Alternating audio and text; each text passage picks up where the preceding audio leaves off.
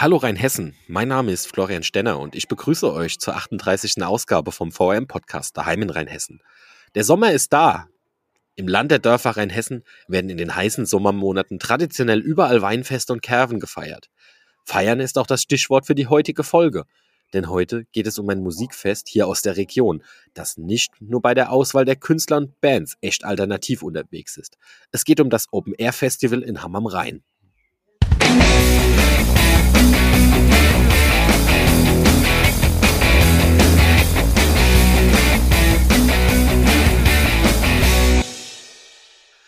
Auf der Open-Air-Bühne in Hamm haben schon einige Künstler gespielt, die es über die Jahre ziemlich weit gebracht haben. An zwei Festivaltagen kommen hier Jahr für Jahr die Generationen zusammen. Sie feiern, sie tanzen, sie und sie genießen die ganz besondere Atmosphäre, die auf dem Festivalgewände herrscht und wirkt. Ich spreche da aus Erfahrung, denn ich selbst gehöre Jahr für Jahr zu den Gästen. Heute tauchen wir ein in die Faszination Open Air Hamm und begrüßen dafür zwei Organisatoren. Herzlich willkommen im Podcast Jochen Adams und Simon Berg. Hi. Hallo. Männer, schön, dass ihr es geschafft habt. Ähm, ja. Wir steigen auch direkt ins Gespräch ein und die erste Frage ist immer die, Jungs, stellt euch doch einfach mal in zwei, drei Sätzen bitte selbst vor für unsere Hörer da draußen. Mhm. Ich fange mal an. Oh, Florian, ich bin der Simon Berg. Ich bin äh, in, zurzeit seit ein paar Jahren als erster Vorsitzender vom Hammer Open Air tätig und ja, ich, wir bauen das, ich mache das schon seit Jahrzehnten gefühlt und ähm, zu meiner Person. Oh ja, ich wohne halt in, ich wohne in Ibersheim und ist nicht zu weit bis Hamm und ich bin Gärtner. Ja, mein Name ist Jochen Adams. Ähm, ich bin Kassenwart beim Open Air, bin beim Open Air aktiv dabei seit 2006 ich glaube, das erste Mal, wo ich auf dem Open Air war, war 2008. Ähm, aber es hat sich dann so ergeben. Ne? Man ist dann irgendwie so reingeschludert. Und äh, ja, bin für die Finanzen äh, und die ganzen Steuern, ne, den ganzen trockenen Krempel, eher, eher weniger die künstlerische Seite, ne, bin ich zuständig. Aber macht sehr viel Spaß und äh, freue mich jetzt auch wieder auf dieses Jahr. Ja, es geht ja nach einer Corona-Zwangspause wie für fast alles so im kulturellen, sportlichen oder allgemeinen Lebensbereich jetzt so, so langsam wieder los. Ähm, ihr habt es eben schon in eurer Vorstellung gesagt, ganz spannend, da kommen wir später auch nochmal drauf zu sprechen. Wir haben es hier mit Funktionären von Vereinen zu tun. Jetzt ist das ja nicht ganz unüblich äh, äh oder beziehungsweise es ist doch etwas unüblich, besser gesagt, dass sich ein Festival über einen Verein organisiert. Da kommen wir aber später drauf zu sprechen. Ähm, wir sind ja hier ein Medium für die Ohren und deswegen zum Einstieg in das Gespräch vielleicht mal die Bitte an euch zwei, ihr Jungs, für diejenigen, die jetzt vielleicht das Hammer Open Air noch nicht kennen, noch nicht da waren, wenn ihr das Festival in ein paar Sätzen beschreiben könntet, ohne euch jetzt in irgendeine Richtung zu lenken, was äh, macht für euch das Festival in Hamm aus oder wie ist es generell aufgebaut? Wie hat sich das jemand vorzustellen, der noch nie da war? Hm, willst du oder soll ich oder? Soll ja, ich, ich versuche mal zu beschreiben. Versuch um, mal. Ähm, ich ergänze dann einfach was. Ähm, Festival Open Air ähm, ja, wird dieses Jahr 50, ähm, ist eine Erfolgsstory, hat sich dann, würde ich jetzt einmal mal sagen, ähm, es gibt einmal den Verein, ja, ähm, Open Air Hamm e.V., ähm, wir sind ungefähr 50 Leute, ähm, wir machen ein Festival mit, sagen wir mal, ungefähr 2000 Gästen, ähm, mit Bands von nah und fern, von nah, ähm, ja, aus dem Wormser Mainzer Raum, von fern bis, ja, aus Israel. Israel, manchmal kann man mal ein DJ aus Australien, also auch internationales, ähm, internationales Angebot. Ähm, was es Open Air so ausmacht, würde ich jetzt einfach mal sagen, und wenn der Gast jetzt kommt, hat er nicht unbedingt das Gefühl, dass er jetzt Gast ist, sondern ähm, er kommt nach Hause. Ja? Ähm, das macht Hammer Open Air aus. Ähm, spielen viele Bands. Es ist ein familiäres Umfeld. Das heißt also, samstags ist auch immer Kinderprogramm. Ähm, ja, und äh, es ist kulturelle Vielfalt ist das Motto, ja. Kann man so sagen, ja. Vor allen Dingen, es gibt also eine kleine Besonderheit am Open Air in Hamm, und zwar, dass der Zeltplatz und der Festivalplatz, dass die quasi nicht getrennt sind. Das heißt, es ist alles eins. Da, wo die Leute zelten, ist quasi auch schon die Bühne. Und es ist alles irgendwie so zusammen konzentriert, dass sich dadurch immer ganz spannende, ähm, wie soll man das sagen, halt so, äh, wie nennt man das? ähm, Gemeinschaften, ja. Also es Ja. gibt, es gibt ähm, Die Wege sind nicht weit, man Genau. kann, man kommt an den Rhein, man hat seinen Zeltplatz da, dann geht man vor an den Bierstand, dann kennt man sich. Das sind nur 2000, vielleicht auch mal 2500 Gäste da. Und irgendwie ist es noch so übersichtlich, dass man tatsächlich jeden kennt. Es ist wirklich wie nach Hause zu kommen. Du kommst dahin und kennst mindestens 100 Leute, die da irgendwo rumfallen. Und das ist halt total geil. Und alle sind eigentlich halt auch gut drauf, weil sie eigentlich alle wissen, da geht man hin. Nicht unbedingt nur, die, manche sagen, wir gehen nicht dahin wegen der Musik, sondern wegen der Leid. Und es ist halt auch am Ende wahrscheinlich der krasse Faktor. Und vor allen Dingen, da sich das halt so aus dem, aus dem Land heraus entwickelt hat und niemals so ein überkandideltes Ding war, ist es noch relativ bodenständig. Also es ist kein ultra fancy, vokes Ding, sondern das sind halt irgendwelche Mittelständler so ungefähr, die äh, da halt ein Festival rocken und da ist es halt wichtig, es gibt halt Bier, es gibt geile Musik, es ist für alles gesorgt und der Rest ergibt sich halt von selber. So wie man halt eine gute Party macht. Es muss Fresse geben, es muss Saufen geben und es muss halt die, die Gäste müssen kommen. Der Rest ergibt sich von selber. Und da haben alle, machen da jedes Jahr ihr Bestes draus.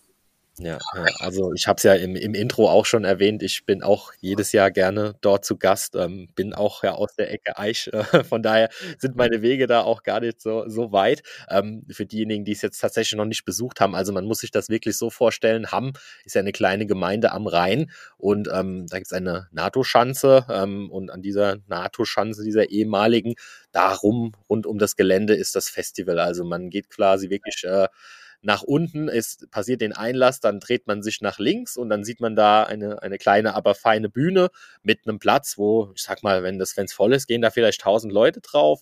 Hinten raus gibt's dann noch, ja, ich weiß gar nicht, wie ich sagen soll, so eine Flaniermeile, wo dann wirklich ein kulinarisches Angebot da ist von afghanischem, vegetarischem Essen über Schweizer Flammkuchen, äh, alles Mögliche ist da und auch allerlei handgemachtes äh, afrikanischer Natur und sonstiger Natur. Und wie die beiden Jungs das schon gerade gesagt haben, entlang des Rheines und am, am Damm entlang sind dann die Zelte. Also es entsteht da wirklich relativ schnell, wenn man auf diesem Festivalgelände ist, ein, so, so ein Flair. Und nur um das Ganze nochmal so ein bisschen zu verdeutlichen, wie besonders das Hammer Open Air ist, da ist mir eine in der Vorbereitung ein Abend in Erinnerung geblieben. Ähm, da bin ich zwischen zwei Konzerten. Das eine war ein reines instrumentales Konzert von Dub Spencer und Trans Hill, hießen die, glaube ich, die Schweizer Musiker.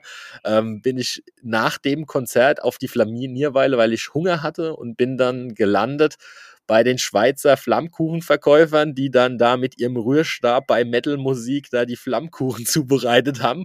Und dann ging es, glaube ich, wieder zurück äh, auf die Bühne und dann kam Illbilly Hittack oder wie man sie ausspricht, war dann eine, eine Reggae-Rap-Band aus Berlin. Äh, also man erlebt da wirklich äh, Vielfalt innerhalb kürzester Zeit auf dem Hammer Open Air.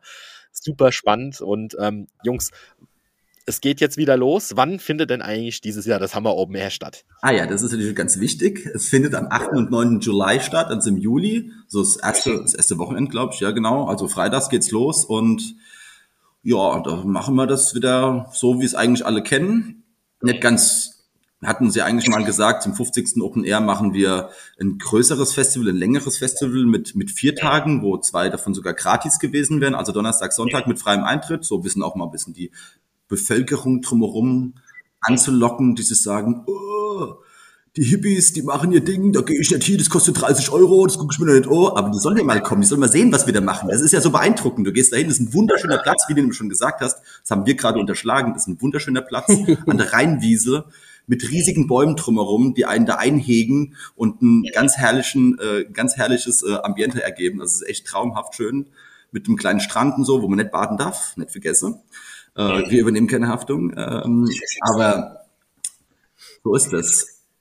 Ja, und ähm, du hast gerade ein ganz, ganz spannendes Wort fallen lassen, nämlich Hippies. Und äh, du hast ja gesagt, ihr geht jetzt ins 50. Jahr des Hammer Open Airs. Ähm, wo liegen denn da so, so tatsächlich die Ursprünge? Wenn man mal 50 Jahre zurückgeht, dann ist das ja wirklich so, sage ich mal, die Zeit, in der das Hippietum zelebriert wurde. Ist auch das Hammer Open Air daraus entsprungen oder ist das jetzt einfach hier so, weil man es dann besser weiß, einzuordnen, sagt man Hippies, weil es einfach ein bisschen abseits vom Normalen ist? Ja, das erste, was du gesagt hast, das stimmt auf jeden Fall. Man sagt Hippies, weil alles, was damals auf dem Kaff nicht normal war, waren Hippies. Deswegen ist es immer so ein bisschen mit Vorsicht zu genießen. Jetzt können wir das so ein bisschen selbstironisch sagen, sage ich mal. Das ist natürlich, das sind, die meisten sind natürlich keine Hippies, aber mhm. der Geist irgendwie steckt da schon drin. Und wie gesagt, alles, was früher anders da war, war Hippies gewesen, wird in einen Topf reingesteckt und von der ganze schwarze Brot halt abgewatscht, für Teufel. Aber der Jochen, der hat da noch so ein paar kleine ein paar kleine also, Fakten hier. Um, um, auf die Ursprünge zurückzukommen, ähm, ganz einfach. Also es gab ja einmal das berühmte Woodstock Festival 1969 und dann gab es nochmal die Rolling Stones, die nochmal im Hyde Park in London aufgetreten. Und es waren einfach drei Jugendliche, äh, Peter Glassauer, Georg Dehn und halt Hans-Jürgen Müller, äh, die sich einfach im Sommer 1970 gedacht haben, sie machen mal ein Festival ne, auf dem Eicher Sportplatz. Ne, eine Traktorrolle aufgestellt, äh, dann haben da äh, zwei Bands, fallen mir jetzt dazu ein, Magic Forest, äh, aus WOMS und, und äh, Archeopteryx oder Archeopteryx oder was? Ne? Keine, ich weiß nicht mehr, genau. Ähm, haben dann gespielt und, und, und so hat das Ganze dann eben angefangen. Also völlig unkompliziert. Ne? Und da also, muss man einfach sagen, das ist auch nur ein Tag. Ja, nur ein Tag. Äh, und was die Erfolgsstory vom Open Air angeht, da sieht man, die erste Zutat war einfach so dieser kleine Sozialismus, ne? Dass einfach sogar der Fußballverein gesagt hat, äh, ja, komm, dann nehmt einfach mal, könnt ihr hier auf dem Sportplatz, könnt ihr das machen, ne? Wir haben da eigentlich relativ wenig mit dem Ganzen zu tun, aber da macht einfach mal euer Bube. Und jo, und ähm, was man natürlich sagen muss, das Hammer Open Air war zehn Jahre lang kein Hammer Open Air, sondern die allerersten zehn Jahre waren in Eich auf mhm. dem Fußballplatz, auf dem Hartplatz ja. von der Germania Eich. Und dass das damals funktioniert hat, ist irgendwie immer noch so ein großes Wunder, weil die sind ja eher ein bisschen konservativ, der Germania. Mhm. Aber hey, hier Props out, immer, immer geiles Pfingstfesten, alles super. Wir haben da auch schon beim Pfingstturnier mitgemacht. Die Zeiten sind zum Glück andere geworden. Aber damals war da schon verhärtetere Fronten. Und irgendwie mhm. hat es funktioniert, zehn Jahre in Eich zu machen. Ja. Und dann wurde es Hammer Open Air. Also 50 Jahre Hammer Open Air ist natürlich so ein bisschen Abwägungssache, ja. aber es ist der, es ist dieselbe Leid, die machen das ja. Das ist teilweise auch ein Generationending. Ne? Also ich glaube ja. gerade äh, die Familie Berg bist du nicht in erster Generation involviert in die Organisation, oder? Ja, das, das stimmt. Also ich bin da, ich bin da schon sag, quasi auf dem Hammer Open Air geboren worden und meine Eltern haben das halt schon gemacht. Und da kommt man halt dann einfach rein. Aber es ist auch einfach schön. Also ich fand das als Kind, war das traumhaft. Da konnte man hingehen, da konnte überall rumrennen. Jeder hat nach jedem geguckt. Das ist wahrscheinlich am Ende genau das Dorfgefühl, was man da erlebt hat, wie so früher Dörfer waren, wo das halbe Dorf die Kinder erzogen hat. So war das Hammer Open Air halt konzentriert auf zwei, drei Tage.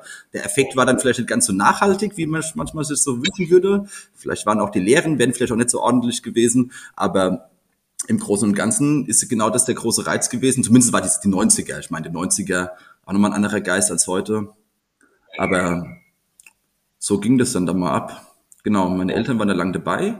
Und hier die drei Erstgenannten, die das Open Air mitgegründet haben, also das mit aufgebaut haben, die sind jetzt quasi so die grauen Eminenzen im Hintergrund. Mhm. Die also die, ich habe das letzte Mal vor zehn Jahren gesehen, zumindest den, den Glassauer. Äh, der war vor zwei Jahren. Vor, zwei Jahren war er auch, okay, war, ja, da. war er auch mal da. Ähm, ja, das ist natürlich der, der Gottfaser sozusagen, aber wir haben, also haben mit dem jetzigen Open Air ja, eigentlich nichts mehr zu tun, aber beobachten das Ganze noch so, so ein bisschen ne, im Hintergrund. Und äh, ja, also haben da was ganz Großes geschaffen, ohne das, äh, ohne zu wissen, was, also damals haben sie nicht gewusst, was, gewusst, was für eine Lawine sie da äh, starten, genau, ja. Es gab, es gab schon mindestens so zwei, drei Staffelstäbe, die übergegeben wurden. Und ich, äh, behaupten Sie einfach mal, das ist mindestens eins der besonderen Merkmale, dass es uns so 50 Jahre gibt, dass diese Übergaben ja. halbwegs funktioniert haben. Da gab es natürlich auch ja. immer wieder Krach und Schmerzen und mhm. so ein Kram, ja, so wie das immer ist, wenn Menschen mit Menschen schaffen. Aber so geht es halt und jetzt sind äh, wir am Zuge sozusagen, das zu gestalten und freuen uns aber auch schon extrem auf die nachkeimende Generation. Also wenn jetzt hier draußen irgendwelche 15 bis 25-Jährigen sind, ey, wir haben Bock auf euch, gell? Wir brauchen, wir wollen auch neue Leute haben. Wir wollen in Rente gehen. Naja, du, du bist ja noch mal, du bist ja noch mal ein bisschen älter als ich, aber äh, ich will doch nicht in Rente gehen, aber ey, Open Air zu veranstalten, macht riesig Spaß. Äh, wir haben da unsere Nischen, die Möglichkeiten mal reinzuschnuppern, Kassendienste zu rocken und sowas, um mal einen Tag frei zu kriegen, mindestens das oder halt auch mal so zu gucken, wie es so läuft. Also wir können immer neue Leute gebrauchen und Also ihr da draußen, ich hoffe, ihr habt den Aufruf gehört. Jetzt ist das ganze Ding ja über die Jahre dann doch aber gewachsen. Ich nehme an, dass nicht von Anfang an 2000, 2500 Leute bei dem Festival sind. Und irgendwann muss ja dann auch der Zeitpunkt gekommen sein, wo die Organisatoren sich viel so gesagt haben, okay, wir, das Ding ist mittlerweile so groß, dass wir doch in irgendeiner Form dem Ganzen irgendwie einen Rahmen geben müssen. Ist daher dann auch die, die, die Vereinsgründung gerührt, dass man sagt, man muss den Verein jetzt ins Leben rufen oder wie ist das zu dem Verein gekommen und vor allen Dingen, wieso agiert ihr als Verein? Ich meine, man muss, man macht da ja jetzt kein Geheimnis draus, wenn man die großen Festivals, man kann ja jetzt mal stellvertretend Rock am Ring nehmen, was glaube ich jeder in Deutschland kennt, nennt. Das sind ja keine Vereine, sondern das sind ja ganz klassische Wirtschaftsunternehmen mit einem absoluten Gewinnorientierung hinten dran. Wie ist das bei mhm. euch? Das ist erstmal natürlich total rätselhaft, dass es irgendwie damals so funktioniert hat. Ähm, aber von unserem Papier hier wissen wir, die ersten paar Festivals wurden pri privat veranstaltet. Und so 1975 hat sich eben das Jugendhaus Altrhein e.V. gegründet. Und dieses Jugendhaus Altrhein e.V. hat es ungefähr bis 2005, also ich will das nicht, so plus minus zwei Jahre gegründet und dann irgendwann ähm, hat er sich aufgelöst und wir haben dann den Open Air Hamm e.V. gegründet. Der ist jetzt noch gar nicht so alt wie das Festival selbst, sondern der hat sich quasi aus diesem Jugendhaus Altrein quasi so, so übernommen, der, der wurde dann übernommen sozusagen so von der, von der Haltung her. Genau, 2009 wurde äh, Open Air Hamm e.V. gegründet in, in, in der Wirtschaft in, ähm, in, in Eich, Eich, ja. Die Sonne. War, war Sonne, genau. Vom Ossi. Vom, vom Ossi, und dann wurde es gegründet und äh, ja, muss ja auch alles, also von den Einnahmen her, ist, man kann es halt einfach nicht privat aufführen. Man braucht also irgendwie, muss ja irgendein Träger, muss ja, äh, ja, muss ja her. Das heißt also, ähm, ja, dass das alles auch seine Richtigkeit hat. Und ja, da haben wir auch ein bisschen Struktur reingestellt und ähm, es war dann auch, ja, manche hatten da was dagegen, dass wir jetzt ein Verein sind, ne, mit Vereinsmeierei und so, aber hat sich dann doch so, also ja, Neuerungen halt, ne? Aber es hat sich dann doch so ergeben, dass es dann alles wunderbar funktioniert hat und ähm, war dann auch dann ja, würde ich jetzt mal sagen, ab 2010 ist dann nochmal die, der Zulauf ist dann nochmal größer geworden und ähm, das war dann erfolgreich. Also, ja. also wir profitieren von so einem Trend, der Ende der 2000er angefangen hat, dass Festivals total geil waren. Mhm. Also es gab mal Ende der 90er, Anfang der 2000er mal so ein, wiederum so ein Trend, wo Festivals gar nicht geil waren und wir fast zugrunde gegangen sind, weil irgendwo muss, also die Besucherzahlen sind eingebrochen. Es gab dann immer mal wieder so ein, ein Festival, das hat dann irgendwie gerettet und dann auch Ende der 80er gab es mal so ein Regenfestival. 87 muss auch zum Beispiel nach Eich verlegt werden, weil es so krass geregnet hat und niemand ist gekommen. Und dann gab es glücklicherweise 1989 Nummer eins, da haben dann zwei Größen gespielt aus der damaligen Szene. Ähm, wie hießen die bloß? Ich weiß es gerade nicht, aber die waren richtig groß. Guru Guru und Sanfte Liebe aus Mannheim haben gespielt. Und auf einmal sind da wieder 2000 Leute auch aus dem Nichts sozusagen ja. aufgedacht. Wo waren die vorher? Und das hat einen immer so weiter gerettet. Aber die Kernfrage. Götz, Götz Wittmann hatten wir auch mal, Entschuldigung, Götz, Götz Wittmann hatten wir auch mal dabei, ja, den, ne? Den kennt man halt ja, mal. Ja. Hatten wir und auch war dann auch nochmal so ein Eck, wo man dann, ja. Aber der, der, die Hauptfrage von dir natürlich, dass wir ein ehrenamtlicher Verein sind, die ein Open Air schmeißen und kein kommerzieller Verein, das war mal eine Überlegung gewesen und die ist natürlich extrem fruchtbar, denn wir haben es an der Corona-Krise gesehen, wir sind kein wirtschaftlicher Verein, also wir müssen natürlich Geld verdienen, so ist es nicht, wir sind nicht außerhalb der ökonomischen Sphären, ja, aber es sind keine Existenzen davon abhängig, wir konnten einfach auf die Pause-Taste drücken und haben unsere Ressourcen, persönlichen Ressourcen schonen können und jetzt können wir wieder von neuem anfangen. Das ist vielleicht ein Grund für unsere Langlebigkeit, dass es niemals ein echt kommerzielles Festival war, sondern halt eins, das von Vereinen ausgerichtet wurde. Aber was damals, damals in den Köpfen losging, vielleicht einfach um auszuschließen, dass sich daran selbst bereichert wird. Es gibt Festivals in Rheinhessen, da ist es mal passiert, das hieß, oh ja, ich mache da jetzt mal Kohle oder sowas damit, auch in Absprachen natürlich, nicht irgendwie hinrum, aber das hat die jetzt auch nicht glücklich gemacht. Genau, oder zu groß, einfach zu groß überdimensioniert eben Bands geholt, die einfach außerhalb von jeglichem Budgetrahmen gelegen haben, ne, hat man dann öfters mal erlebt, die dann einfach platt gegangen sind, die Festivals. Ähm, da haben wir immer so ein bisschen drauf geachtet, dass das dann äh, bei uns nicht vorkommt. Ähm, ich hoffe mal in Zukunft, ja, wenn wir da auch äh, Riegel davor schieben, dass das jetzt zu groß dimensioniert wird. Und äh, ja, also sponsern lassen wir uns schon mal gar nicht. Ne? Also da haben wir Sponsoren und so ein Kram. Klar, bei manchen Festivals ist, ist, das, ist das wichtig, nicht, aber nicht, nicht in dem Ausmaß. Nicht in dem Ausmaß. Wir lassen uns da nicht, äh, wie so, wie so wir lassen es da nicht an der Nase herbeiziehen. Wir haben da schon äh, unseren Biersponsor, der dann halt will, dass irgendwo so bis das Logo hängt. Aber es ist nicht irgendwie jetzt hier das große Ding. Also wir genau. bräuchten die nicht. Es sind einfach nur kluge Kooperation, dass man halt das Bier ein bisschen billiger kriegt und dafür hängt man halt das Ding dahin, aber wir könnten ja. unser Festival ja. ohne jegliche Hilfe aufbauen, aber es ist halt, ja. manchmal sind Kooperationen intelligent. Ich habe ich hab das vorhin ja so schön gesagt, also es ist so ein kleiner Sozialismus, also es gibt da verschiedene Ebenen, also einmal die, die, ähm, die, die, ähm, einmal jetzt die, die Ebene, einfach die, die Open-Air-Mitglieder, ähm, und dann gibt's noch mal die Leute außenrum, die halt äh, eben mithelfen. Also das heißt, wenn ich eine Traktorrolle brauche, gehe ich zum Bauer Krebs oder was. Ne? Wenn ich das und das brauche, gehe ich zu dem, dem. Hat eigentlich die, die ganze Dorfgemeinschaft hat da immer gut, äh, ja, sehr gut mitgeholfen. Und das ist dann auch so ein Erfolgsgeheimnis, wo man einfach sagt, äh, die, viele Leute von außen, die gar nicht intern im Verein im, im Jahr mitarbeiten, ähm, die einfach nur am Festival da sind, ähm, die sind auch wichtig für uns. Ja. Und die machen es dann, äh, ja, Beispiel Beispiel auch jetzt für, ja, wenn jetzt, sagen wir mal, eine Torwand, brauchen wir eine Torwand oder was, ne, dann sprechen wir mal die Jungs von der Germania an und äh, spielen dann bei denen auf dem Pfingstturnier mit oder so. Ne? So Sachen sind dann gelaufen und eine Hand wäscht die andere und das ist, glaube ich, auch, was das Open Air, das Open Air so ausmacht, ja. Hm, hm.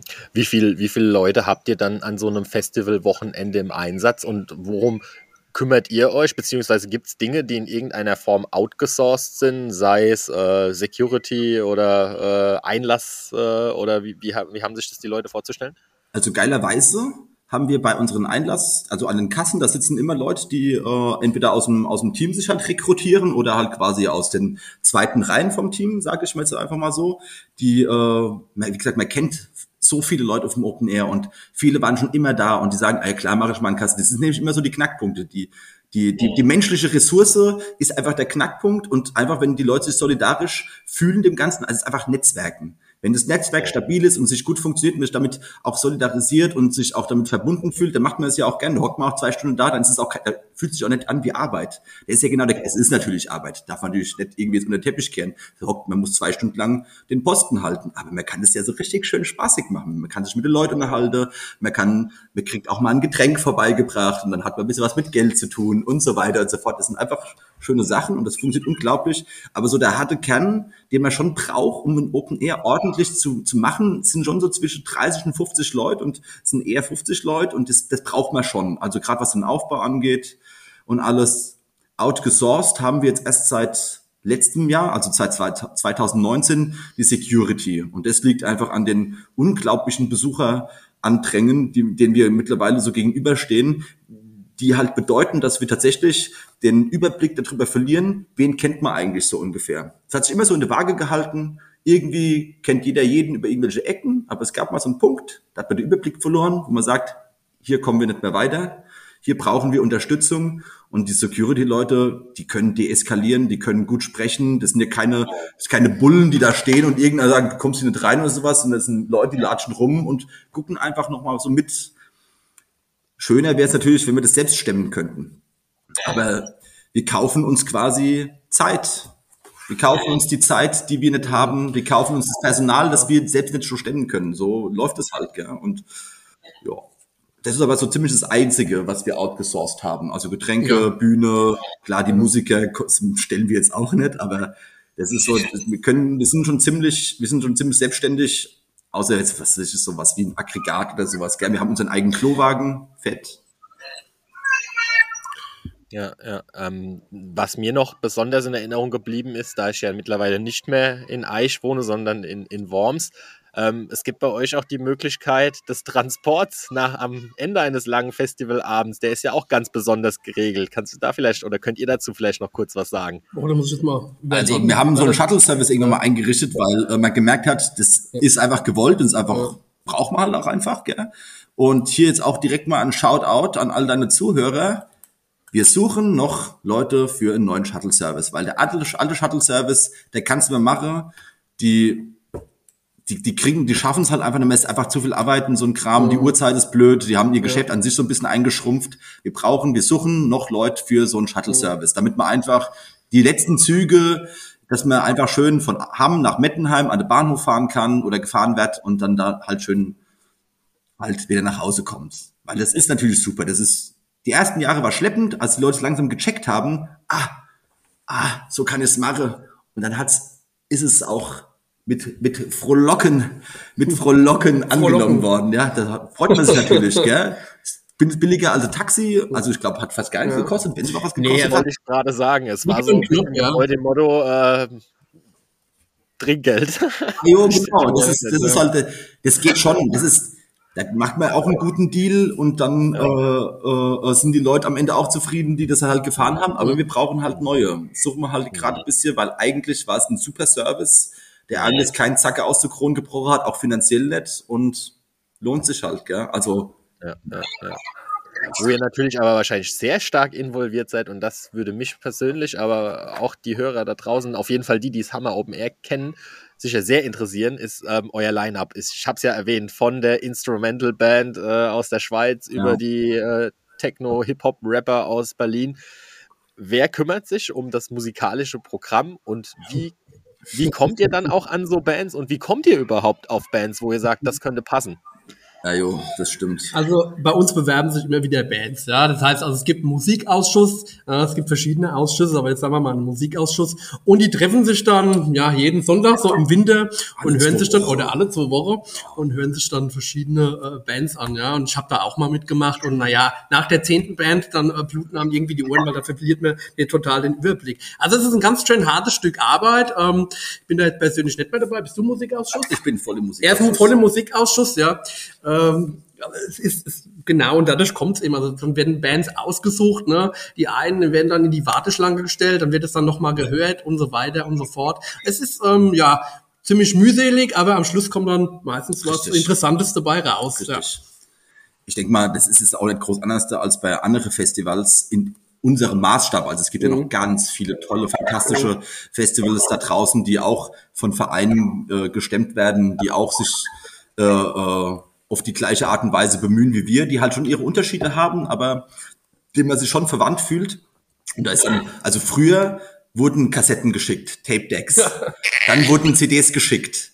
Und irgendwann kam glücklicherweise dieses Internet und dann konnte man sich dann auf einmal mit so YouTube-Dingern und Text und wunderbar. Das hat ein, also wir haben, wir haben Katakomben voll mit CDs und Kassette von irgendwelchen Bands, weil das ist natürlich von 300 Bewerbungen sind halt 250 meistens naja, Mittelmaß bis grauenhaft so ungefähr. Ich will es auch nicht, ich will es auch gar nicht so jetzt hier, hier so grob abschmettern, aber es passt halt manchmal auch einfach gar nicht. Die Art und Weise, wie man auswählt, da wir uns mal gesagt haben, also wir haben einfach die Vorgaben übernommen, dass wir eine bunte Mischung haben. Wir sind keines reines Rockfestival, obwohl es schon Rocklastiger ist, muss man natürlich ehrlich sagen. Aber wir sind jetzt, haben jetzt keinen Metal-Einschlag, also Einschlag, sondern wir versuchen von allem ein bisschen was zu bekommen, eine breite Mischung anzubieten, dass einfach jeder mal, jeder Geschmack mindestens einmal bedient wird. Und versuchen halt in dem einzelnen Genre einfach die stärkste Band zu finden, die wir halt für unser Budget halt auch finden können. Unser Budget ist jetzt auch nicht groß. Also wir haben 10, 12.000 Euro pro Jahr für Bands. Das ist schon eher, eher der untere Bereich. Aber ungelogen, mhm. es gibt so geile Bands ja. für 500 Euro, die besten Bands, die man am Ende, wenn man sich so ein Open Air anguckt und sagt, welche Band war die geilste? Und das war jetzt 2019 für mich Dirty Feeds aus Berlin, die haben 500 Euro gekostet und die haben den Top Act für 2500 Euro so locker in den Schatten gestellt. So ohne Probleme, stimmungstechnisch, musikalisch, persönlich, komplett alles gerockt. Ja. Das, das, das sind dann so die Zufälle, die man halt äh, äh dann halt erstmal so merkt, gell? wenn mhm. man mit den Menschen halt was zu tun hat, die da kommen. Aber an sich haben wir halt jetzt Online-Bewerbungen und darüber bewerben sich haben sich jetzt in den letzten Jahren auch schon so tausend Bands beworben, gell? und durch die muss man sich halt durchfressen und äh, also es ist eine Verkettung von äh, glücklichen Ereignissen, wenn man dann ja. bei uns spielt. Ne? Entweder du kommst irgendwie aus dem Wormser Raum oder Mainzer Raum und man kennt dich so äh, durch, durch, ja, sagt halt die Band, habe ich gesehen, die ist ganz gut. Ne? Und die Bands, die eben von, von weiterkommen, ist dann, ja, ist dann, kann durch Zufall passieren. Ne? Kann natürlich sein, dass er auch jetzt so, ja, das dass man sie jetzt auf dem Tropentango ja. gesehen hat oder äh, was weiß ich wo. Es ist ja auch immer Richtig. im August und so. Ne? Und dann geht es dann auch so weit. Die haben natürlich dann auch bessere Chancen. Aber äh, ja, es ist Schwierig, schwierig. Was, was die Jochen gerade anspricht, ist natürlich extrem wichtig, weil natürlich sind es nicht einfach nur die Bands, die sich bei uns bewerben, sondern es geht ja wirklich darum, auch nicht nur publikumstechnisch muss es ein Netzwerk geben, es muss ja auch bandstechnisch künstlerisch-technisch ein mhm. Netzwerk geben. Das heißt, mhm. Bands, die irgendwie aus der Umgebung sind, aus dem Lokalen, früher wurden die schon noch, sind schon, schon noch mehr aufgetreten, ähm, das ist ein bisschen, ist ein bisschen weniger mhm. Irgendwie ist der Kontakt mit Musikszene, vielleicht gibt es weniger Bands, vielleicht haben wir mehr den Kontakt zu der Musikszene verloren. Da können wir alle gemeinsam drüber nachdenken. Altrhein, Rheinhessen Kulturszene, denken wir gemeinsam darüber nach. Und je länger man ein Open Air veranstaltet, also ich mache das jetzt schon seit ich 15 bin, also seit 16, 16 Jahren, da kommt man auch irgendwie so rein und irgendwann checkt man, es gibt Bands, die sind nicht CCR, die sind nicht ACDC, die sind nicht David Bowie oder sowas mhm. die Richtung, sondern die sind in so einem kleinen Bereich, sage ich mal, aber es sind so saugut. Und da kommt man in eine Musikszene rein und automatisch lernt man dann Bands kennen und der große Reiz natürlich daran, ein Musikfestival zu veranstalten ist, wenn du eine geile Band hast, die du gut findest und du könntest dir vorstellen, das funktioniert, dann kann man sie vielleicht auch mal spielen lassen. Das geht. Das heißt, das Open-Air-Publikum begrüßt es, Mhm. Könnte funktionieren und manchmal, überraschenderweise, kostet eine Band, die hat eine britische Charts, Platz 20 und dann kriegt man es auf einmal für 1250 Euro. Einfach weil man gefragt hat. Das ist natürlich ein Traum, gell? Ja, ja, ja. Ähm, ihr hattet es vorhin schon gesagt mit Götz Wiedmann. Ähm, mir fallen da jetzt so, wenn man so ein bisschen versucht, mal ein paar rauszuarbeiten, die jetzt auch tatsächlich, ich will jetzt mal sagen, überregional bekannte wäre falsch, die einfach wirklich sich in der Musikszene einen Namen gemacht haben. Da fallen mir noch die Steaming Satellites ein, die, glaube ich, äh, mhm. ziemlich groß geworden sind. Gibt es irgendwie sonst noch was, was euch einfällt, wo vielleicht so der, der Hörer sagen könnte, ja, habe ich schon mal gehört? Also schaut erstmal das finstere Tal auf Netflix, da haben sie die Filmmusik dafür gemacht. Super Produktion. Und ähm, Wen gibt's noch? Also wir hatten mal, wir hatten mal die Band Octalogue da, die hat mal mit Neil Young zusammen eine Amerika-Tour gemacht. Das ist eine hervorragende Psychedelic-Show, manchen zu poppig, aber einfach geil, geile Musik. Und dann gab's noch, da gab's jedes Jahr halt sau viele. Da war Orange, das ist dann sowas wie äh, so Local Dub, Techno, Krembles und so. Also da gibt's ganz viele tolle Bands und also das ist übrigens auch noch ein ganz äh, interessanter Aspekt am Festival, finde ich, wenn wir über Techno und elektronische Musik reden. Das haben wir ja vorhin ganz unterschlagen. Auch da habt ihr dann, wenn die Festivalbühne geschlossen ist, noch ein bisschen was arrangiert, ne? Das stimmt. Da gab es dann ab 2003 hat sich eine, die damalige Staffelübergabegeneration sich gesagt, wir können kein Festival akzeptieren, wo nach zwei Uhr einfach das ganze Festival tot ist. Licht ist aus, es gibt nur noch Saufen am Bierstand, das ist zu mhm. wenig. Wir brauchen ein weiteres Zelt, ein Chillout-Zelt. Und das wird dann da gebaut. Und geilerweise in so einem schönen Armeezelt von der mhm. US-Army 1975 wurde es gebaut, riecht noch, wir behaupten alles, riecht noch nach Agent Orange, nach schön, schöner, schöner Imprägnierung. Und das war mit ein Grund dafür, dass es Open Air nochmal die, was war 2003, nochmal 17 Jahre weitergelebt hat. Weil es stimmt schon, das hat, das hat nochmal einen, einen Vitalitätsschub gegeben ohne Ende. Und das ist der ganzen Generation damals, damals zu verdanken. Das hat alles verändert, wenn ich mal so sagen darf. Ja, also ich würde sagen, ach, 2003 war, war der Knackpunkt. Also ich ja. habe es ja vorher schon gesagt, war, zwei, war 1998 das erste Mal auf dem Open Air und habe da so ein bisschen, ja, da haben wir Würstchen und Steaks verkauft. Ja, da war ich ein Jungspund und dann mussten wir noch selbst die, die Steaks verkaufen, mussten noch Eintritt zahlen, weil es einfach ja, dem Festival sehr schlecht ging. Es haben Bluesbands gespielt, ne, das hat die junge Generation jetzt eigentlich auch nicht mehr so interessiert. Und äh, ja, das ging dann mal so fünf, sechs Jahre, also bis na, fünf Jahre bis 2003 und da kam dann eben der Knackpunkt. Es gab Chill-Out-Zelt, ne, wo du bis morgens dann äh, rumsitzen konntest. Ähm, das war dann, jetzt hat sich das auch so, so ergeben, ähm, Samstagmittags gibt's auch Musik, also neben dem ähm, Musik, also neben dem Kinderprogramm gibt's äh, gibt's dann auch nochmal Musik, äh, auch in der Nähe des äh, Chill-Out-Zelts und äh, so, so Singer-Songwriter. Genau, Singer-Songwriter. Probieren wir gerade ja. ein bisschen zu etablieren. Mhm. Mal gucken, was draus wird. Ähm, ich fand, das finde ich immer am besten so den, den Programmpunkt, ähm, so Samstag, ja. ja, Samstagmittags, ne, schön gechillt noch. Und ja, also ganz klar, 2003 war der Knackpunkt, wo es dann bergauf ging und oben mehr. Und der nächste Schub kam, kam dann eben in den äh, Zehnerjahren. Das stimmt. Ja. Also es gab 2007 das berühmte Schlamm Open Air, in dem es drei Tage, nee, es hat dann Freitag so in äh, Kübeln geschüttet und der komplette Platz hat sich halt in Schlamm verwandelt, deswegen das Schlamm Open Air. Und danach ging's, und da, da gab es einen kleinen Besuchereinbruch, der vollkommen nachvollziehbar war, weil wer will schon mitten im Regen irgendwo zelten und es ist kalt, Regen und kalt, grauenhaft. Und naja, danach. Ja, wobei, wobei da Zelten auch relativ ist. Ne? Also wenn ich so überlege, was da teilweise auf dem Zeltplatz äh, aufgebaut und angefahren wird, das ist ja dann schon äh, teilweise Das haben wir jetzt. Das haben gut wir, ausgestattet. Das sind halt Karawane. Die, Ja. das, ist, das, ist ja, das, wie nennt man das?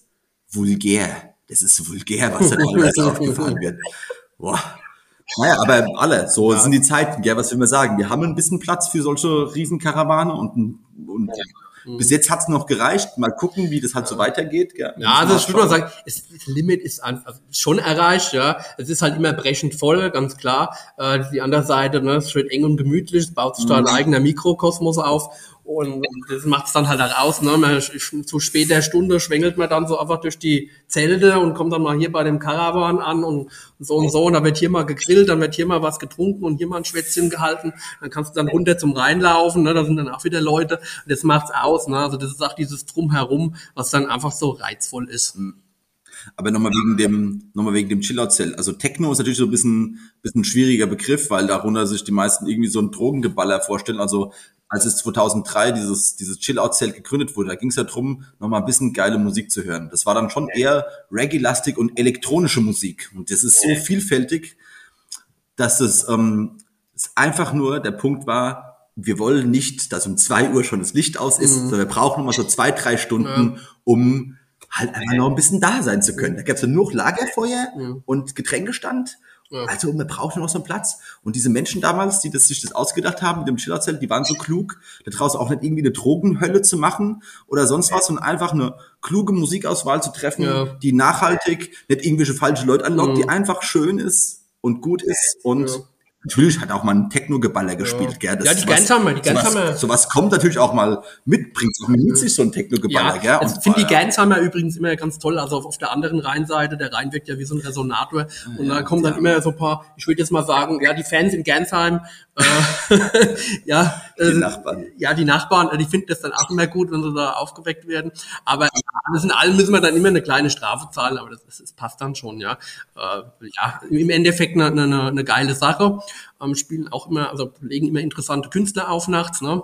Oder Nach den spielen sogar kleine Bands. Also wir haben dieses Jahr zwei Genau. wirklich fantastische, zwei fantastische äh, äh, Gigs im, im Chillerzelt nach zwei Uhr von Vulkan Entertainment, eine total durchgepetzte israelische Disco-Band. Also sowas hat man noch nicht gesehen. Das ist so lustig. Und dann noch eine andere, die heißt Taxi Kebab, die spielt dann, glaube ich, freitags. Ah ja, das sind beides ein Traum, gell? Da braucht man gar keinen DJ. Also es gibt Musik, die wirkt einfach in unserem Chillerzelt halt gut. Genau. Wir haben halt auch nur eine Bühne. Wir haben halt nur eine große Bühne und manche Sachen wirken auf was kleinerem besser. Und so ein, was ich, so ein Rock am Ring hat seine drei Bühnen. Die können immer sagen, ah ja, Fettes kommt auf die Central Stage, äh, äh, was weiß ich, was Rock kommt auf die Alternative Stage und irgendwie, was keiner kennt, kommt auf die O2-Bühne. Und dann kann man halt gucken, wo man halt so hängen bleibt, gell? Und bei uns gibt's halt nur eine. Ja. Und das Chillout-Zelt, was danach kommt. Man will sich auch nicht gegenseitig die, also vielleicht auch ein bisschen Respekt. Da nimmt man sich Ja, gegenseitig das, die Leute weg. das ist das Ding eben einfach, diese, Dimension, diese riesen Überdimensionierung, das deckeln wir einfach. Ne? Ja. Das ist sehr wichtig. Ne? Und das ist, das ist auch so ein Konzept von uns, ne? dass man einfach, wir wollen, wir sind ja bodenständig ne? und das versuchen wir auch zu bleiben. Ne? Ja. Genau. Es gibt so ein paar, so ein paar Entscheidungen, die einfach so antikommerziell sind, weil halt immer die Sache ist, wohin mit dem ganzen Geld, was man dann verdienen würde und wohin mit dem Festival, wenn es noch mehr, wenn es noch mehr wächst, weil der Platz, auf dem wir sind, der ist, ähm, der ist limitierend. Es gibt da nicht die unendliche Möglichkeit, sich auszubreiten. Es geht einfach nicht auf diesen, der Festivalplatz selber. Da passen, wenn es geil ist, passen da wirklich 700, 800 Leute drauf und dann ist einfach Tuck. Der Rest kann schon ein bisschen verlaufen, Ja. aber wenn es jetzt, wenn da 1500 Leute vor der Bühne stehen würden, dann wäre das nur noch zum Kotzen. Noch Also ich glaube auch, wer, wer, wer tatsächlich dort zelten will, der äh, sollte auch nicht erst Freitag 17 Uhr ankommen, sondern irgendwie schon ein bisschen früher oder einen Tag früher da sein. Ne? Das ist mittlerweile auch so, dass äh, das Festival im Prinzip nicht am Freitag beginnt, sondern irgendwie wahrscheinlich schon donnerstags, mittwochs. Ne? Sag das mal besser nicht so laut. Das ist der offizielle Einlass, ist Freitag 14 Uhr und da hat man gefälligst aufs Festival zu kommen. Natürlich gibt's die, vor, die, die Leute, die vorher kommen und da sagt mir halt jetzt auch nicht so viel, aber Ja. für die Ordnung, ah ja, es gibt also einen gewissen Wildwuchs, den kann man halt eindämmen bis zum gewissen Grade, solange sich das alles höflich und mit, mit, mit der gewissen Vernunft vollzieht. Dann ist alles gut. Weil am Ende, derjenige, der donnerstags kommt und sich richtig schön ausbreitet, der wird spätestens Freitagmittag so zusammengeschrumpft, weil halt einfach der Platz halt nicht langt. Da kann keiner groß ausführlich äh, irgendwelche riesigen Zeltburgen aufbauen, weil einfach der Platz nicht da ist. Und wir wünschen uns eigentlich ja auch, und bis jetzt klappt es eigentlich so, das Leben findet eigentlich auf dem Festivalplatz statt. Das ist die alternative Gesellschaft, der alternative Gesellschaftsentwurf, den wir quasi entwickelt haben, auf dem das Gestehen stattfindet. Genau. Die Zelte, Zeltplätze natürlich gibt's fantastische ja, Stories. Ja, auf den Zeltplätzen. Traum, aber natürlich äh, muss, muss, man jetzt auch nochmal an die Leute appellieren. Ich denke, die meisten sind ja auch Ey. vernünftig, also einfach sich da nicht so ausbreiten. Ne? Also es gibt da einen gewissen Platz und da äh, sollte man dann einfach auch, auch halt, ja, leben und leben lassen. Ne? Muss halt aufeinander Rücksicht nehmen. Genau. Und wichtig ist natürlich auch, wir sind auch ein, wir sind ein dezidiertes Familienfestival. Mhm. Das bedeutet natürlich auch eine gewisse Rücksichtnahme. Wer Party machen will, kann das natürlich machen, aber halt vor der Bühne, bei unseren Angeboten, im Zeltplatz, wir sind halt echt kein Rock am Ring. Wir kotzen darüber so ab, wenn da irgendwelche Bluetooth-Boxen-Türme da rumstehen, die würden ja. wir am liebsten alles sofort im Rhein versenken und jedem links und rechts an die reinballern, was natürlich nicht geht. Dafür haben wir natürlich unsere deeskalierendes verbale Fähigkeiten und so ein Kram und was ja. ich. Man ist am Ende doch lieber Kumpels als halt Blutsfeinde, mhm. aber das sind so Auswüchse, da ähm, ja, muss man nochmal sagen, sind so No-Gos einfach, wo man es einfach Was heißt nee, No-Gos? Muss, muss nicht sein. Also so Blut, wenn Leute jetzt ankommen mit ihren Bluetooth-Türmen da und so und drehen da voll auf. Also es ist, nicht, ist nicht schön. Es ist, die ja, Technik, die es ist die Technik, das ist nicht schön. Also man, es sind so Sachen, wo man einfach sagt, ah, muss nicht sein. Da kannst du ja deine Party vor der Bühne machen. Und auf dem Zeltplatz, klaro, hockst du zusammen, da trinkst du ein, da erzählst du, ne, da sagt keiner was, aber dieses nochmal, ein eigenes Konzert jetzt nochmal auf dem Zeltplatz zu machen, ja, muss ja sein. Richtig. Ja, ja. Apropos Konzert, ähm, so mit Blick auf dieses Jahr, was ist denn so geplant? Was ist denn das Line-up? Was ist denn so das Rahmenprogramm für dieses Jahr? Uh. Dürft ihr das schon verraten?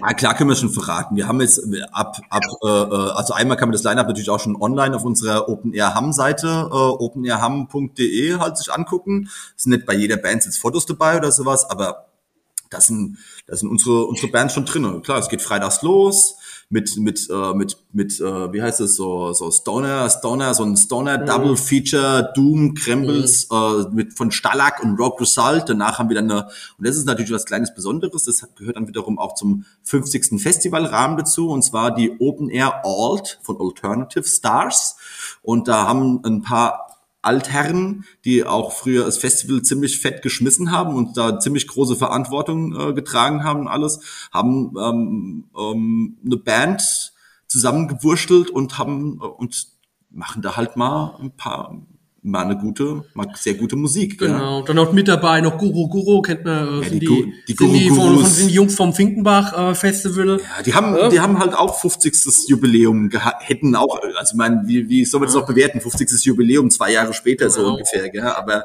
Taxi Kebab, Make a Move, ja, alle mit dabei und äh, 45 Acid Babies. Es sind, es sind sehr viele verrückte Sachen dabei, ein ganz spannendes äh, Musikding. Das Schöne ist ja, wir wollen ja nicht so viele Gäste haben. Wir können eigentlich nur ein gewisses Maß an Gäste haben. Das Ding ist, wenn wir erstmal unsere Gästeliste erfüllt haben, danach müssen wir uns überlegen, wie sorgen wir dafür, dass weniger Leute kommen. Und zwar in dem Fall einfach, indem wir einfach noch geilere Bands holen, die einfach noch spezieller und freakiger sind, weil dann denkst du, äh, das kann ich mir nicht geben, die Mischung hier ist zu krude. Aber genau das ist ja der Kern. Also man muss einfach nur noch mehr zu sich selbst stehen und dann schält sich der harte Kern raus und alle Leute, die uns bis jetzt treu geblieben sind, bleiben ja auch da auch ein, auch ein Ding, was 2007 ge ge äh, äh, gewesen ist, das legendäre Schlamm Open Air. Es hat geregnet und am Ende waren halt ungefähr noch 1000 Leute da, aber das war halt der harte Kern und was da passiert ist innerhalb von diesem Festival, das war so intensiv und so stark, dass es, ich glaube, da ganz besondere ähm, wie soll man das ausdrücken, ganz besondere Verknüpfungen entstanden sind, die bis, bis heute noch anhalten. Ja? Also genau so eine Krisensituation, so eine Krisensituation, die man aktiv durchlebt, schmiedet halt so stark zusammen. Also da ist ein unglaublicher Zusammenhalt da, den ich halt immer nur wieder begrüße und jeder, auch wenn ich sie halt nur einmal pro Jahr sehe, ich weiß, das sind alles gute Freunde, auf die ich mich verlassen kann und sowas. Das ist einfach ein Traum, gell? Und vieles hat auch genau mit solchen Krisensituationen zu tun und das Schlammer Open Air 2007 hat da, hat da viel gemacht, gell? Und da. Wobei ich glaube, ähm, ich habe mir das persönlich auch so ein bisschen vor ein paar Jahren zum Credo gemacht. Du hast gerade das angesprochen, dieser bu bunte Musikmix und äh, ich finde, das macht genau das Festival aus. Ähm, ich, ich bewege mich eigentlich so, wenn ich Musik laufen habe, auch in einem sehr mainstreamigen Bereich, jetzt vielleicht im, in, in der, im rockigen, sage ich mal, gesprochen. Aber ich finde es genau deswegen so geil, weil man sich einfach auf diese Musik einlassen muss. Das sage ich auch immer beim Jazz and Joy in Worms. Ja, ich bin absolut keiner, der Jazz hört, aber wenn man in dieser Atmosphäre ist und diese, diese Stimmung aufsaugt und sich auf die, auf die, die da auf der Bühne stehen, einlässt, dann entsteht da so was Besonderes. Und das, finde ich, schafft Hamm immer wieder zu kreieren. Und ich bringe deswegen auch seit Jahren immer einen neuen Kumpel mit, der davon noch nie was gehört hat. Ja, danke der auch wahrscheinlich nicht mal hier aus der Region kommt. Und es ist ja. immer dieselbe Reaktion nach dem ersten Abend. Wie geil ist das denn? Ajo. Das ist wirklich super faszinierend. Ja, es ist toll, dass sich das Konzept so gehalten hat, einfach, dass man auf eine Band holt, wo man einfach sagt, äh, ja, äh, ist mal was ganz anderes, ja. Und der Musikausschuss jetzt einfach mal äh, Dank, ne? Also das hat sich einfach so, Ey. so weitergehalten. Ne? Das ist eine wunderbare Arbeit, die die Ey. leisten. Ne? Auch nicht zu vergessen der Organisationsausschuss, die ja, machen auch eine wunderbare Arbeit, ja. Vorstand auch, ne? Also alle, die mithelfen, sind da dabei. Und wie gesagt, die Bodenständigkeit, einfach das Konzept aufrechtzuerhalten, hat bis jetzt funktioniert und wir hoffen, dass das noch weitere Jahre ja so funktioniert. Sache ist halt einfach, du kannst halt da hingehen und sagen, okay, es sind zwei Stunden, also wenn du auch wirklich wegen der Musik dahin kommst, dann kannst du sagen, gut, es ist eine anderthalb Stunden Konzert, die schicken mich jetzt halt nicht so, die Band ist nicht so mein Ding, aber wer weiß, was danach kommt. Und das könnte halt immer der absolute Hit sein. Und das ist halt oft auch so. Da kommt halt mal eine, eine Reggae-Band und danach kommt eine Rockband und danach kommt nochmal irgendwie so eine World Music Band. Das sind so drei verschiedene Sachen, aber da ist jeder einmal glücklich geworden. Und es ist halt auch so. Jeder kennt's vom Rock am Ring, der mal auf so einem Ding war. Da gehst du hin, ziehst dir halt einmal die ultra fette Band rein, die du auch einfach ja. bei einem Live-Konzert auf Arte gucken könntest und den Rest ballerst du dir irgendeine Scheiße auf den, auf den Zeltplatz rein und bist halt ausschließlich dort. Wozu eigentlich auf Festival gehen, könnte man sich also fragen. Das sind aber nur die Dummen, die sowas fragen. Wir wissen das natürlich auch. Und das sind natürlich dann so die Grundstrukturen, auf denen wir unser äh, Konzept mit aufbauen können. Wie macht man sowas? Ja. Inspiration. Damit funktioniert das. Das waren, finde ich, sehr, sehr tolle Schlussworte. Wir haben jetzt 45 Minuten miteinander schon gesprochen, tatsächlich. Wenn euch jetzt nichts mehr auf der Seele brennt, äh, sind wir schon am Ende angekommen. Ähm, nicht erschöpfend. Gesagt. War noch nicht erschöpfend. ja, ja, doch, eine Sache brennt mir noch auf der Seele. Ja, dann hau raus. Das ist, was ganz, ist aber was ganz Trockenes. Ja. Wir haben eine Abendkasse. Es gibt nicht ausschließlich Vorverkauf. Genau. Das hat die äh, Wormser Zeitung richtig aus unserer Online-Seite übernommen, aber es stand schon falsch auf der Online-Seite. Also keine Schande für die Wormser Zeitung. Es stand bei uns scheiße drauf und jetzt wissen sie aber, glauben alle, wir hätten keine Abendkasse. Wir haben beides. Bei uns gibt's Vorkasse. Die Zeit ist einfach reif gewesen. Anscheinend genau, wollen Leute ja. dieses Angebot haben. Die, manche Leute brauchen einfach das schon zwei Monate vor, das Ticket für eine Veranstaltung zu haben, wo sowieso jeder reinkommt. Das müssen manche einfach, das brauchen manche einfach. Es gibt aber auch eine ganz normale Abendkasse, wo du auch Eintagestickets kaufen kannst und sowas. Das ist alles wie beim Alten. Es gibt nur zusätzlich den Vorverkauf. Das ist starke Verwirrung da gewesen. Ich hoffe, das kann man damit ein bisschen ja. klären. Genau, wir hoffen, dass es wieder schön friedlich wird, weil immer sehr angenehm, ne? angenehme Atmosphäre. Wir haben uns ja jetzt lang drüber unterhalten, das hoffen wir wieder. Ja, äh, seid lieb zueinander und äh, wir freuen uns auf die Leute. Ja. Also ich werde mir definitiv wieder zweimal meine Einzeltickets kaufen, einfach um das ganze Ding zu unterstützen, auch wenn ich weiß, dass ich da beide Tage da bin. Ähm, vielen Dank für eure Zeit. Ähm, Gerne. Ihr seid jetzt im Prinzip noch weiterhin in der heißen Phase in der Vorbereitung auf genau. das Festival. Toi, toi, toi, dass keine Band abspringt, dass die ist Wetterprognose gut ist und wenn sie schlecht ist, dann wird es wieder ein Schlammer Open Air.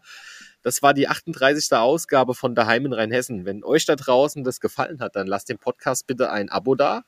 Zeigt den Podcast auch gerne euren Freunden und eurer Familie und alle Informationen zum Hammer Open Air, zum Ticketvorverkauf, den es jetzt gibt, zum Line-Up und zu allem, was der Verein so tut, findet ihr auf der Webseite und die Webseite verlinken wir in den Show Notes.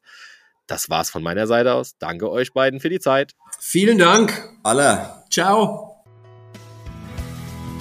Daheim ist eine Produktion der VRM Wochenblätter. Die Anzeigenblattredaktion aus dem Herzen eurer Region mit Moderator Florian Stenner. Ihr erreicht uns per Mail an audio.vrm.de.